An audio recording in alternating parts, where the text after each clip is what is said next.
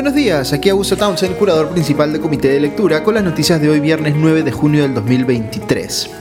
Ayer hubo un intento en el Congreso por aprobar una reforma constitucional que eh, disponga el retorno a la bicameralidad, es decir, eh, que el Perú vuelva a tener un parlamento compuesto por dos cámaras, una de diputados, similar a la que tenemos ahora, y un eh, Senado al que se incorporarían 60 escaños.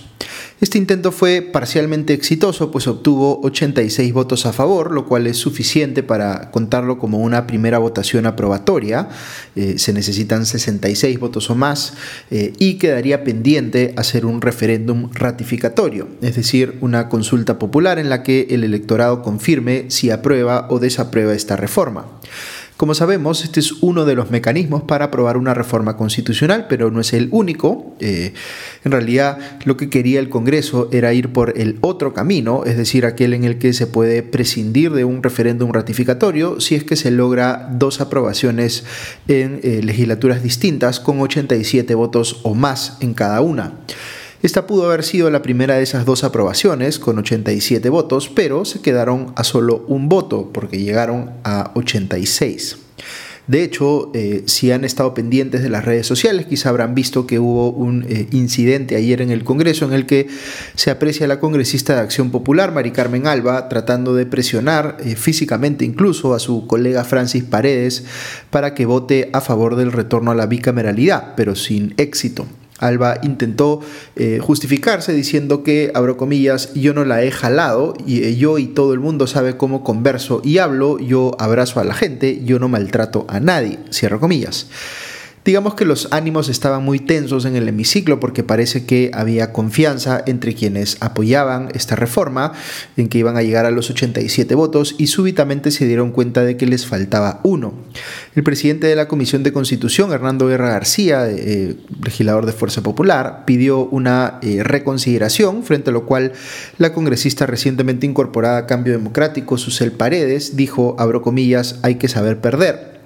De hecho, todavía no se acaba la disputa porque la reconsideración de Guerra García fue aprobada y la iniciativa ha pasado de momento a cuarto intermedio, así que podrían conseguir ese voto que les falta o no, habrá que ver qué ocurre. Este tema de la bicameralidad es bien polémico, pero eh, bien importante. Les transmito algunas apreciaciones personales para entender algunos aspectos claves de esta eh, discusión.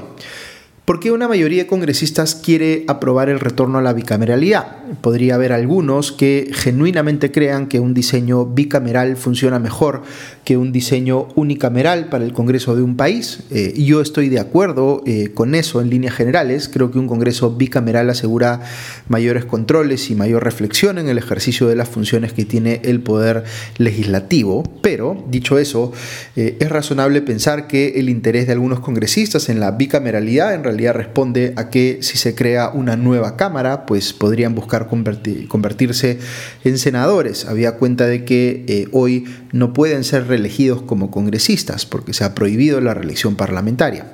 Es decir, es una forma de gestionarse eh, oportunidades de trabajo futuras, eh, dándole la vuelta, digamos, a esa prohibición.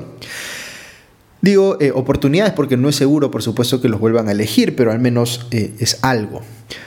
¿Por qué no están contentos con que se vaya por el camino de la reforma constitucional que requiere un referéndum eh, ratificatorio? Pues porque saben estos congresistas que eh, el retorno a la bicameralidad es una iniciativa impopular eh, frente al electorado, una ciudadanía pues que desaprueba fuertemente el trabajo del actual Congreso unicameral, ciertamente no prefiere verlo crecer en número de parlamentarios. Ahora, algunos recordarán que en la época de Martín Vizcarra, en el 2019, hubo un referéndum para aprobar el retorno a la bicameralidad que fue rechazado. Algunos piensan que eso es suficiente para concluir que no deberían volver a plantear esta pregunta vía referéndum, eh, porque ya tuvimos una respuesta reciente, digamos. Eh, digamos que esa es una eh, apreciación más política que legal, pues ya transcurridos cuatro años desde ese otro referéndum, no existe obstáculo legal para volver a plantear el tema. Eh, sin embargo, como señala el constitucionalista Luciano López, y eh, coincido con él en esto, lo aconsejable sí sería pasar por un referéndum para evidenciar pues, un cambio de postura en el electorado sobre este tema. Eh, recordemos además que mucha gente votó en contra del referéndum que se planteó en la época de Vizcarra por cambios específicos que hizo el Congreso de aquel entonces, lo que llevó a Vizcarra a hacer una campaña muy fuerte por el no en esa pregunta en particular. Pero la eh, pregunta clave aquí es si el electorado efectivamente ha cambiado de opinión y está dispuesto a respaldar ahora un retorno a la bicameralidad. Si no lo ha hecho aún, significa pues que los políticos no han eh, realizado bien su trabajo de convencer a la ciudadanía de por qué ese es el camino correcto. Eh, buscar prescindir del referéndum muestra pues un reconocimiento de que no lo han conseguido y el problema es que esto puede intensificar aún más el rechazo de la ciudadanía hacia el Congreso si se interpreta que se ha querido sacar esta reforma entre comillas al caballazo. Eh, digo esto haciéndoles presente que yo estoy, como les decía, muy a favor del retorno a la bicameralidad, eh, con lo cual por supuesto ustedes pueden coincidir o discrepar. Pero lamentablemente no podemos como país hacer estos cambios sin hacer pues el trabajo político previo que se requiere para convencer a la ciudadanía de por qué eh, tal o cual es el camino correcto. Dicho sea paso, el texto que se está buscando aprobar eh, para esta reforma es bien deficiente en cuanto a técnica legislativa, como dirían los abogados. En sencillo, está mal redactado. No parecen pues haber eh, meditado lo suficiente. En fin, como les digo, yo sí creo que vale la pena intentar convencer a quienes están en contra o son suspicaces eh, del retorno a la bicameralidad de que con una reforma bien hecha esto puede ser positivo para el país. Hay muchos argumentos que podría citar aquí, ya no me va a alcanzar el tiempo, pero menciono uno numérico que es bien importante y que mucha gente desconoce. Eh, lo acaba de desarrollar muy bien el abogado y politólogo Javier Albán en su cuenta de Twitter. Eh, en el Perú hay un congresista por cada 215 eh, mil electores. En Ecuador, para ver otros ejemplos, hay uno por cada 96 mil. En Costa Rica, uno por cada 61 mil. Y en Panamá, uno por cada 37 mil. Eh, yo sé que es bien impopular decir esto, que voy a decir, pero en el Perú tenemos muy pocos congresistas para el tamaño de población que tiene nuestro país. Esto es parte de la severa crisis de representación que enfrentamos. Entonces, no se trata simplemente de hacer crecer al Congreso de cualquier forma, se trata de pensar en un nuevo diseño bicameral o por último unicameral, pero con mayor número de congresistas, que mejore de distintas maneras el vínculo de representación entre los electores y los congresistas. Esta es una de las grandes reformas que necesitamos hacer, pero que necesitamos hacer bien, no como lo está queriendo hacer ahora el Congreso. Un detalle adicional, en su intervención en el debate, la congresista de Fuerza Popular Patricia Juárez dijo que le ofrecieron a su bancada un intercambio de votos, que otros apoyarían la bicameralidad si ellos eh, apoyaban a su turno la eh, aprobación de la llamada ley Mordaza, es decir, esta que aumenta las penas por los delitos de difamación y calumnia. Eh, si esto fuera cierto, sería pues realmente penoso. Ojalá se animara Juárez a decir quién les propuso tal cosa. Dicho sea de paso, la eh, llamada ley Mordaza también entró a cuarto intermedio por tercera vez, es decir, no llegó a eh, votarse. Eh, ¿Por qué pasa esto? Porque los impulsores de la ley Mordaza tampoco tienen los votos para aprobarla y siguen pues negociando para ver si los consiguen. Ya nos contó la congresista Juárez que están ofreciendo a cambio. Lo que sí se aprobó ayer en el Congreso es el proyecto de ley que regula el ejercicio remoto de la presidencia de la República, es decir, eh, este que le permite a quien está en ese cargo poder viajar y tomar decisiones fuera del país en caso no tuviera eh, a un eh, vicepresidente a quien dejarle encargado el despacho presidencial.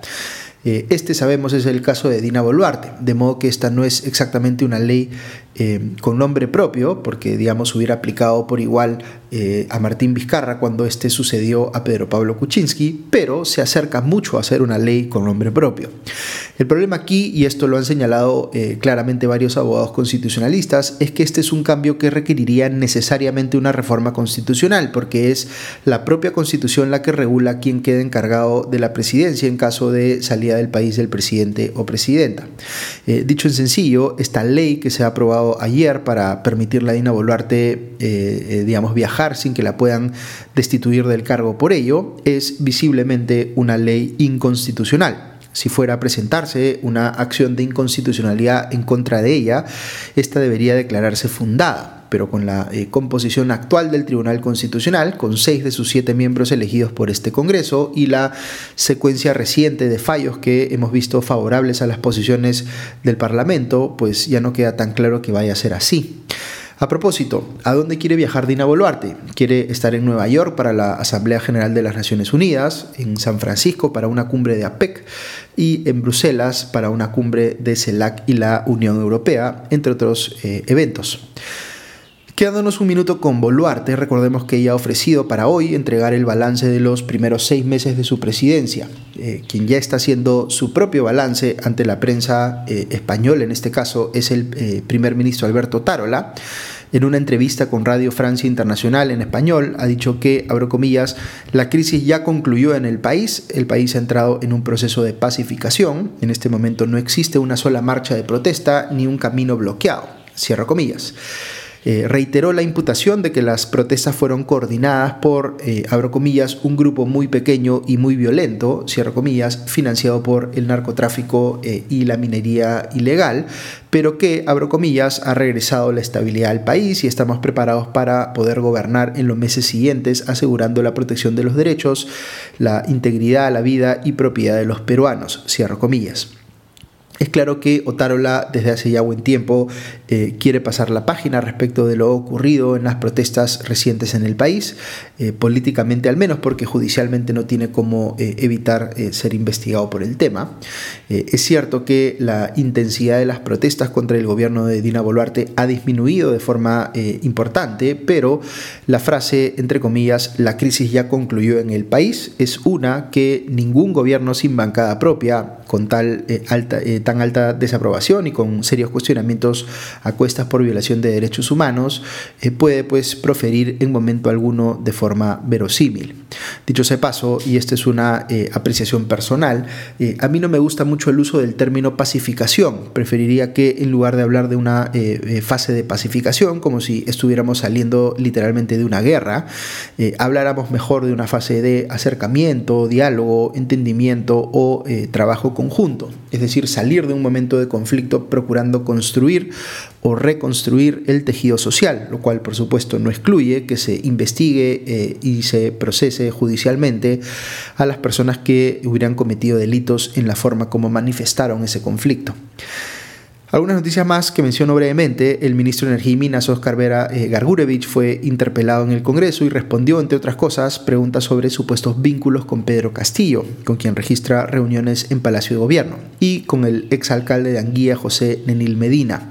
Eh, dijo que las reuniones a las que asistió en Palacio, una de ellas convocada por el propio Medina, fueron de carácter técnico para hablar sobre la industria de los hidrocarburos, pero eh, que no tiene un vínculo personal con Castillo. Mientras tanto, el Congreso ya dio cuenta de la moción de interpelación contra la ministra de Salud, Rosa Gutiérrez, por la crisis del dengue y, según el comercio, ya circuló un borrador de moción de censura en contra de ella. Eh, veo en el Congreso otra movida que involucra al eh, legislador Esdras Medina, quien ha renunciado a la bancada de Somos Perú, entre comillas, por motivaciones estrictamente personales y de conciencia. Por otro lado, hoy viernes el Poder Judicial tiene previsto anunciar su decisión respecto de si le dicta o no prisión preventiva a la ex primera dama Lilia Paredes, que, como sabemos, está asilada en México desde diciembre último. Quienes no están asilados son sus hermanos, sobre quienes también podría caer un mandato de prisión preventiva por estar involucrados ellos en la presunta organización criminal en la que, eh, que integraban, digamos, eh, Pedro Castillo y su esposa Lilia Paredes. Y para terminar, veo que el registro de organizaciones políticas ha inscrito a un nuevo partido que se llama Libertad Popular y es impulsado por Rafael Belaúnde Llosa y Pedro Cateriano. El primero declaró en su Twitter, abro comillas, plantearemos una alternativa a la decadente política actual y cumpliremos tras 200 años la trunca promesa de nuestra república, un país para todos, libre, próspero y soberano. Cierro comillas. Ok, eso es todo por hoy. Que tengan un buen día y un buen fin de semana y ya nos escuchamos pronto. Adiós.